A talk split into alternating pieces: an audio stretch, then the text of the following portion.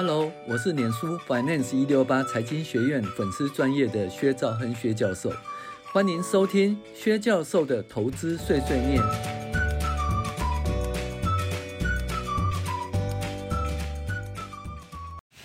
哎，各位网友，大家好，我是薛兆亨薛教授。那我们来继续圆满人生的个人理财第三集哈。那我们从财务自由的三阶段开始哈。那要走到财务自由，必须经过三个阶段。第一个阶段叫主动所得时期，第二个阶段叫双引擎时期，第三个阶段叫财务自由时期。哈，那主动所得时期最主要叫努力赚钱呐，也就工作赚钱呐。然后赚钱呢，累积到第一桶金以前的理财时期呢，主就是主要所得时期，因为你就是。根本都还没有第一桶金哦，也没办法用钱来滚钱哦，所以这段时间你要累积第一桶金哦。那你的获取那个第一桶金的方法就是主要是工作所得哈，工作是主要所得来源哈。那第二阶段以后呢，就是双引擎时期，就是说你已经存到第一桶金以后呢，那就这个钱可以帮你钱滚钱，对不对？然后钱滚钱就可以产生被动所得。那同时呢，你继续工作。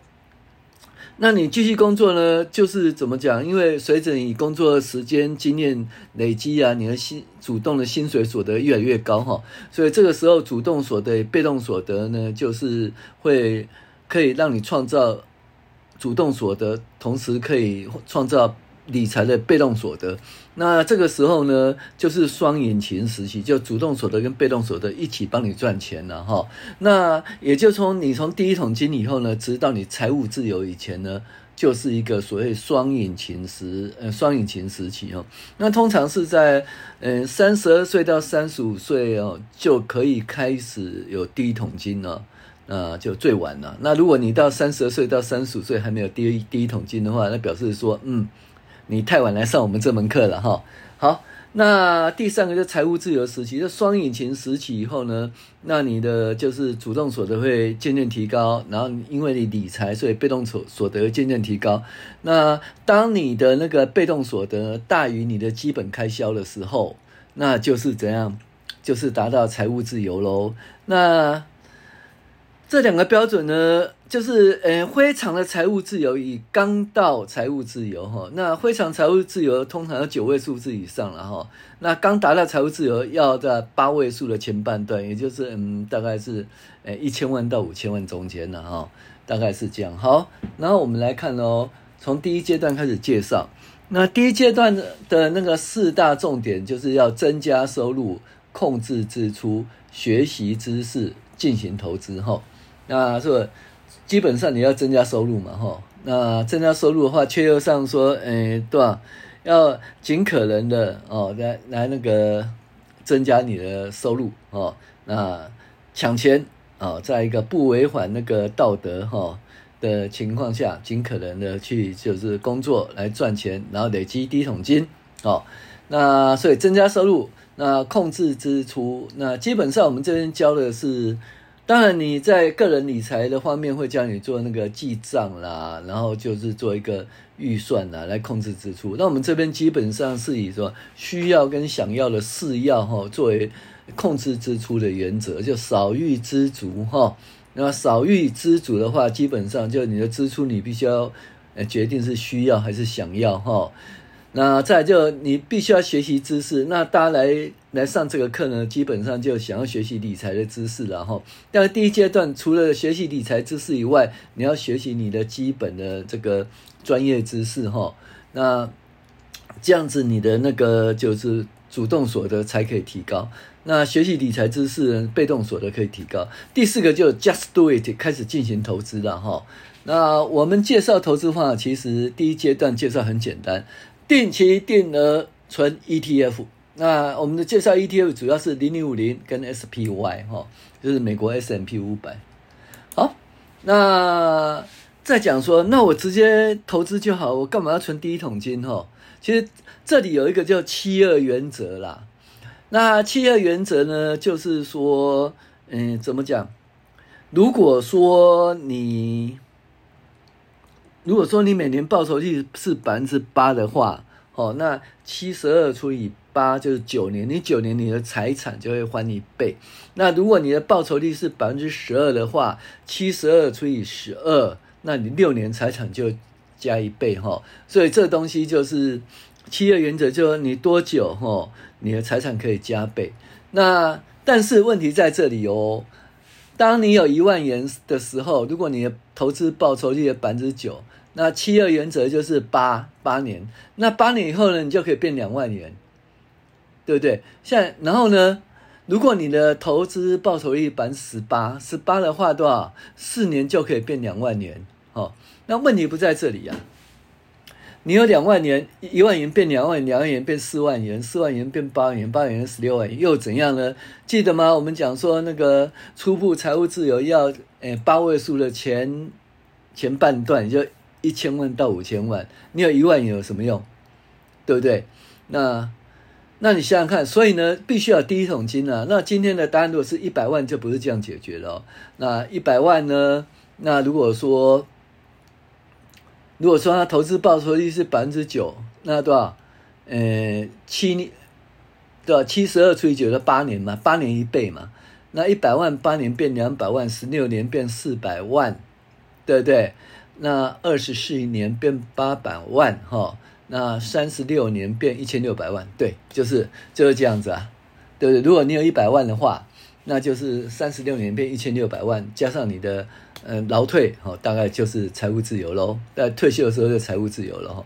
好，那可是如果你是有三百万的话，那八年的话就多少？八年的话变六六百万，然后十十六年的话。就变一千两百万，然后呢，对吧？呃，二十四年的话就变两千四百万，对，没错啊。那三十六年的话，哦，就变四千八百万，就嗯，果然。所以呢，如果你有确又上讲呢，呃，多少？呃，三百万是第一桶金的话，那你要二十四年到三十六年就可以财务自由了哈。所以呢，这个有第一桶金是相当重要了哈。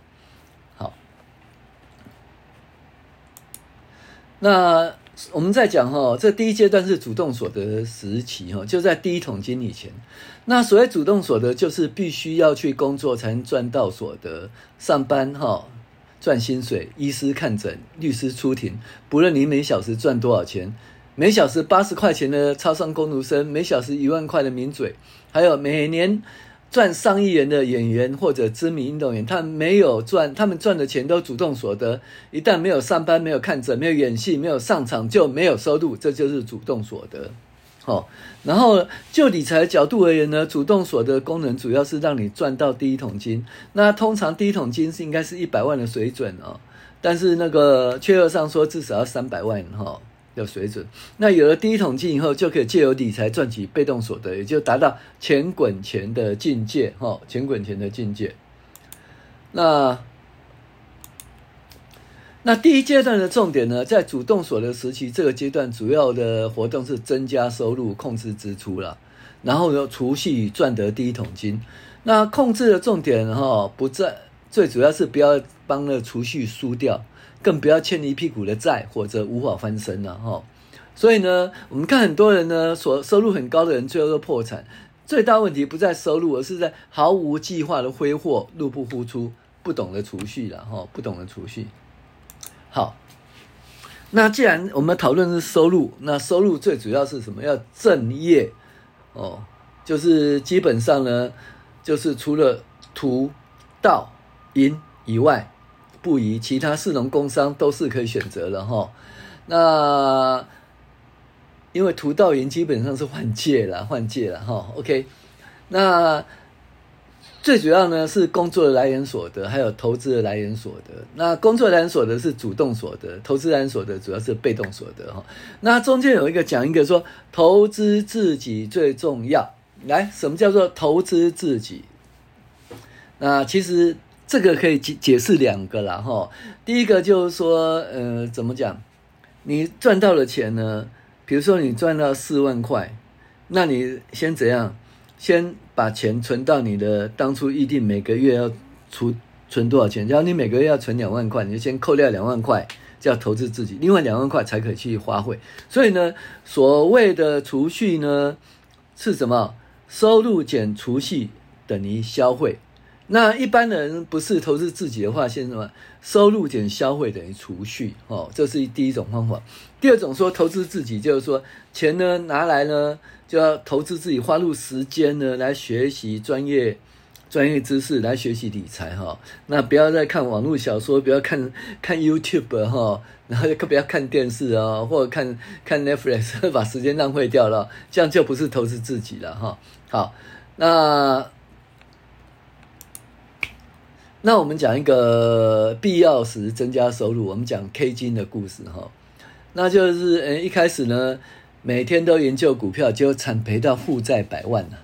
那把时间倒回到民国七九年，一九九零年，一九九零年是什么？一二六八二哦。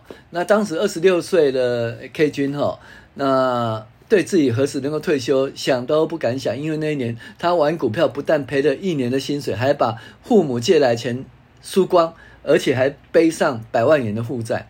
那时候他是什么？国泰人寿财务企划科的证券投资小组，那工作是研究股票。撰写产业分析报告。那证券投资小姐的呃，投资的办公室在仁爱路跟国寿总部的二十三楼哦，那里超过三百平的咖呃那个办公室大楼，每个人都特殊分子啦。什么叫特殊分子？就专门在投资股票啦。那一般的话就是就是台新交啦哦，那台大哦，台大政大哦，或者是从从美国回来的哦，那所谓的嗯专业。精英分子了哈，那他们每天喝茶、看报、看个股动态，收集各种小道关系哈。那随着台股指数冲上万点呢，投资股票变成全民运动啊。那这每天紧盯股票、操作公司大部位的年轻人当然不例外。那正直至于私下呢，公司的部位私下自己也玩呢，从几十万元哈小量投资，那赚到封闭性基金哈飙到一倍的甜头。后来不但把自己的钱全部投入，还游说哈父母拿出百万元哦供他操作。那那时候反正每天都是有名牌报进来，而且同事都在做股票啦。甚至很多人杠杆操作到上千万元哦，那那个时候说大家好像在吃吃错药，不论是国外回来 MBA 还是台大毕业的高材生，当时没有什么基本面，只比谁的消息准，跟现在很像哦。好，那听到消息买股票的操作模式，他终究尝到苦苦果，在呃一七十九年台股的万点直税下崩盘式，然后让 K 金。跟着赔钱，那时候一天可以赔到一个月薪水。想起那时候的台股惨状啊，K 金感叹不已啊。那时候才二十六岁的他，自己也出去赔光了，父母的钱呃也赔了一百万的债务，那不敢让家人、女友知道。独自承受呃背债的压力，这时候才才领悟到天下没有不劳而获，下定决心嗯行事。那所以呢，他全副集中在工作上。所以他依照公司的惯例呢，他升股长，必须要先有一年拉保险、拼业务的外野经验。所以于是呢，他就被外外派到那个。业绩倒数的展业处呢，当业务主任，那跟着八位欧巴桑哈收会员冲刺业绩，靠着发海报、充换款，天天工作十二个小时，高额佣金加奖金，努力存钱。到了八十二年，是很难忘的一年，人生第一次年薪超过百万年，而且呢，他还用三年的储蓄还清父母的债务，并储蓄资本，准备重回股市。那我们看呢，一九九零年一二六八二怎样呢？这股票这 这跌了跌了十发二十发，大家都都亏了哈。那这个时候呢，那你不是要做多的赚钱对？那放空呢？放空呃做多的赔钱嘛？那放空的怎样呢？放空的基本上是赚钱，可是呢，到了多少？到了六五千点，跌到五千点，从一二六八二跌到五千点，跌多了吧？诶，这个放空的怎样呢？转做多，哦，他就转做多，哎，结果真的，呃，五千多点涨到七千多点了，啊，诶，你看又放空又赚多，好强，对不对？结果怎样？继续往下跌，跌到两千八百多点，对啊，所以最后也赔光了。所以他比较厉害，他多生存了两个月，哦，两个月，哦，多生存了两个月，最后他也赔光了。好，那。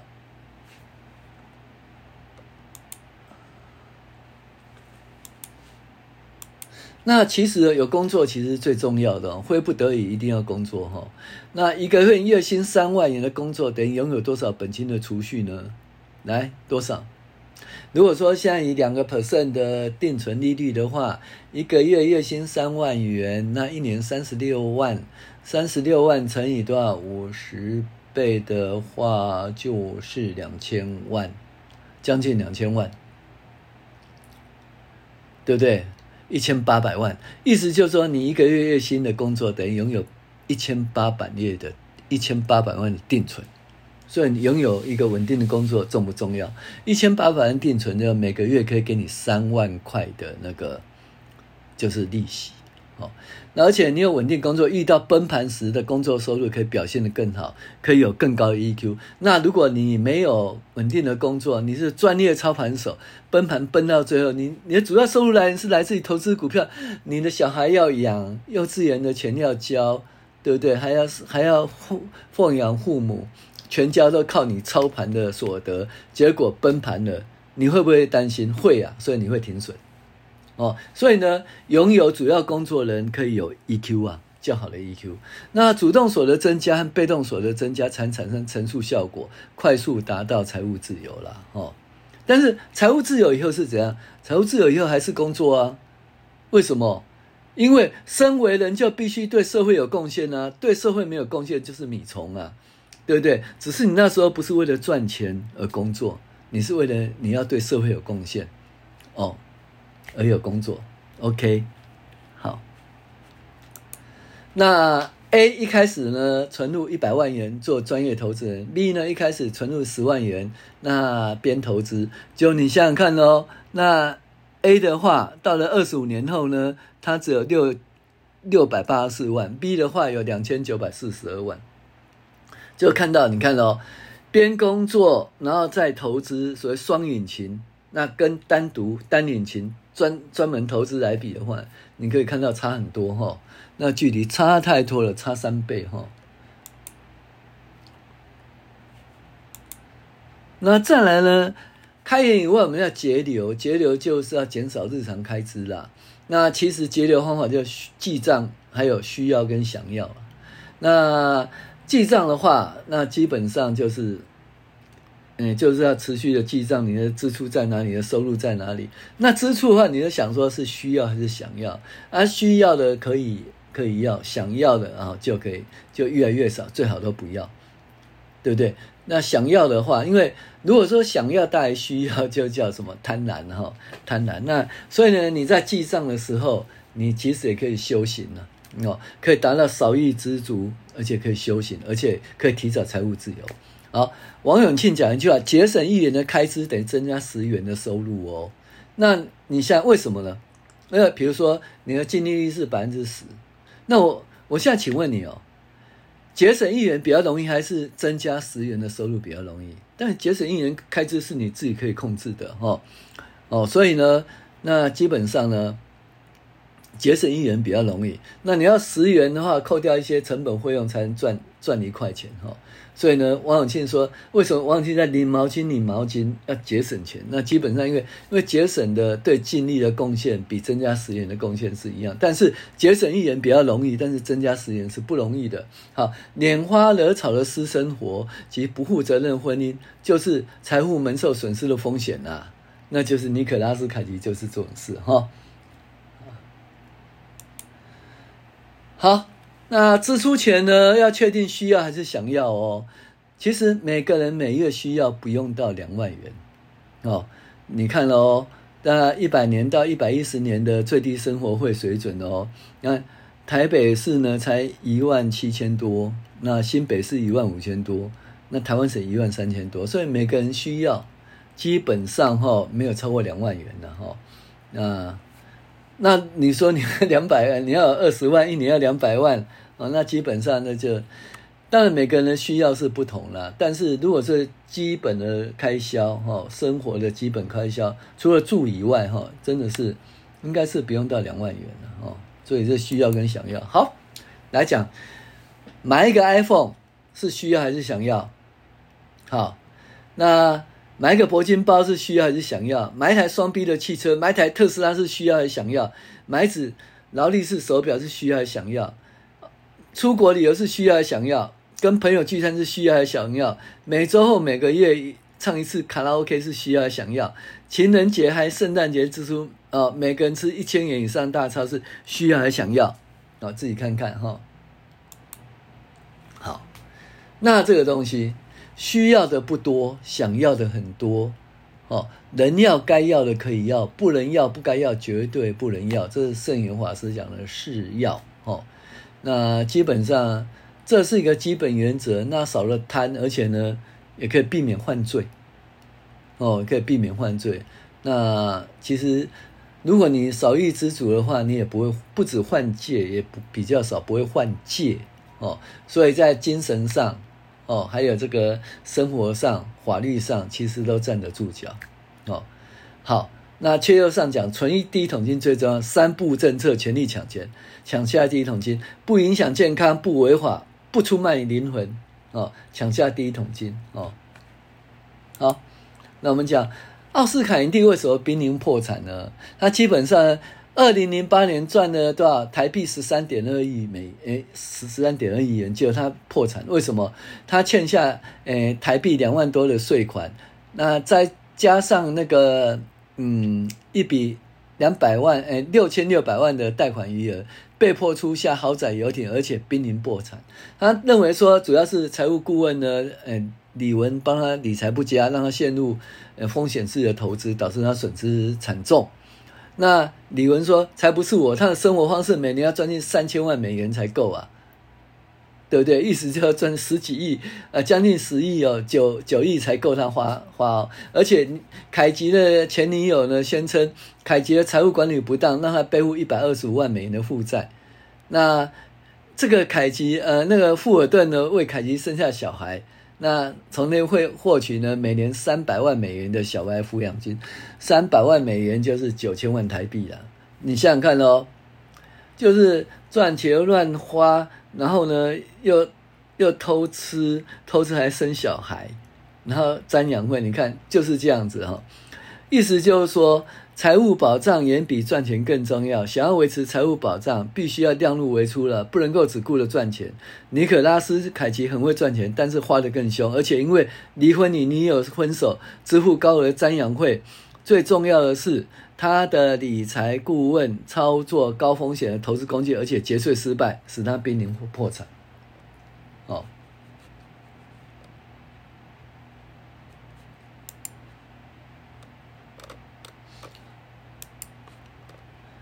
好，那我们先讲到这里。